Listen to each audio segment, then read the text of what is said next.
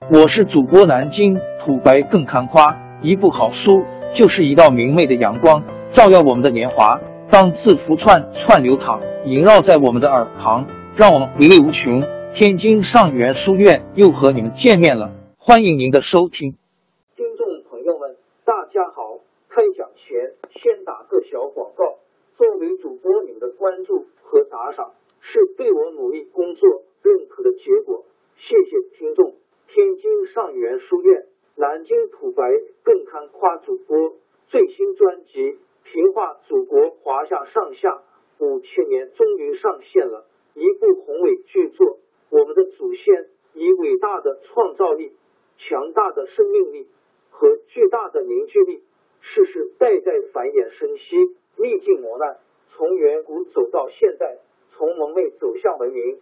全书共计。两百八十三回，作为播客，我劳动我所得，付费的有声书来了，你愿意为此花钱花时间吗？评话中华上下五千年专辑的进度更新按听众的关注和评论而定。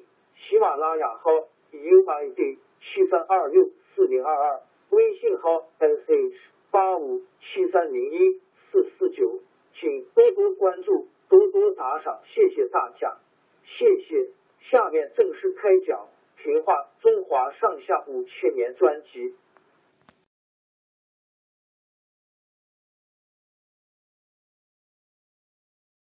晋武帝和他祖父、伯父、父亲都是善于玩弄权术的人，可是他的儿子太子司马衷偏偏是一个什么也不懂的低能儿。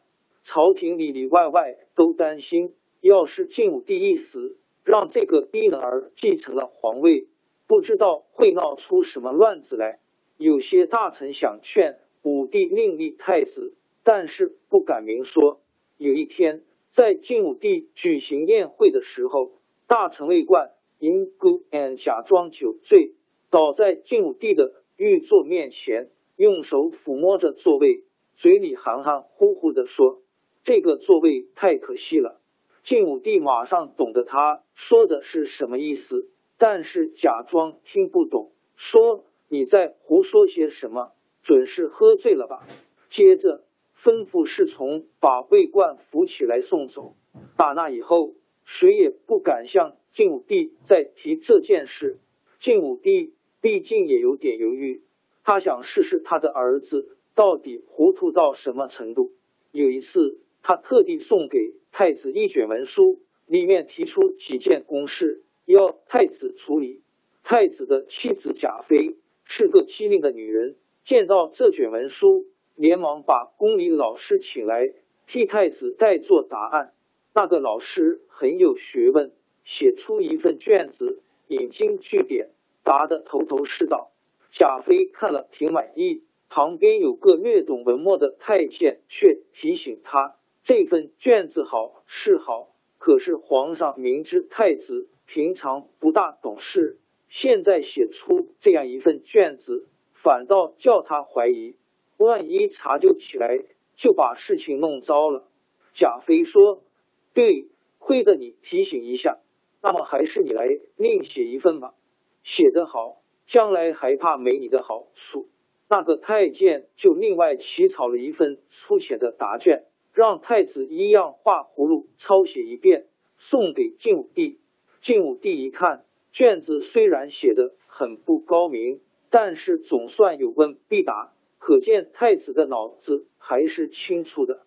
俗话说，赖立头儿子自己的好，能将就也就将就过去了。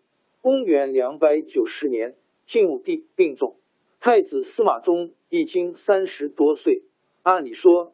三十多岁的人已经可以处理政事了，但是晋武帝到底不放心，立个遗诏，要皇后的父亲杨俊和他叔父汝南王司马亮一起辅政。晋武帝临死的时候，只有杨俊在身边。杨俊为了想独揽大权，和杨皇后串通起来，另外伪造一道遗诏，指定杨俊单独辅政。晋武帝一死。太子司马衷即位，这就是晋惠帝。晋惠帝即位以后，国家正是他一件也管不了，倒是闹出一些笑话来。有一次，他带了一批太监在御花园里玩，那是初夏季节，池塘边的草丛间响起一片蛤蟆的叫声。晋惠帝呆头呆脑的问身边的太监说：“这些小东西叫是为官家还是为私人呢？”太监面面相觑，因丢不知该怎样回答。有个比较机灵的太监一本正经的说：“在官地里的为官家，在私地里的为私家。”惠帝似懂非懂的点点头。有一年，各地闹饥荒。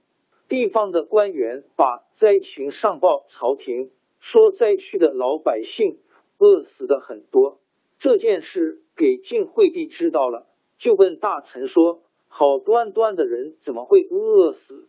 大臣回奏说：“当地闹灾荒，没粮食吃。”惠帝忽然灵机一动，说：“为什么不叫他们多吃点肉粥呢？”大臣们听了，个个目瞪口呆。西晋出了这样一个白痴皇帝，周围的一群野心家自然就蠢蠢欲动了。王朝更迭，江山易主，世事山河都会变迁。其实我们无需不辞辛劳去追寻什么永远，活在当下，做每一件自己想做的事，去每一座和自己有缘的城市，看每一道动人心肠的风景，珍惜每一个擦肩的路人。纵算经历颠沛，尝尽苦楚，也无怨悔。感谢您的收听，朋友们，让我们下期再见。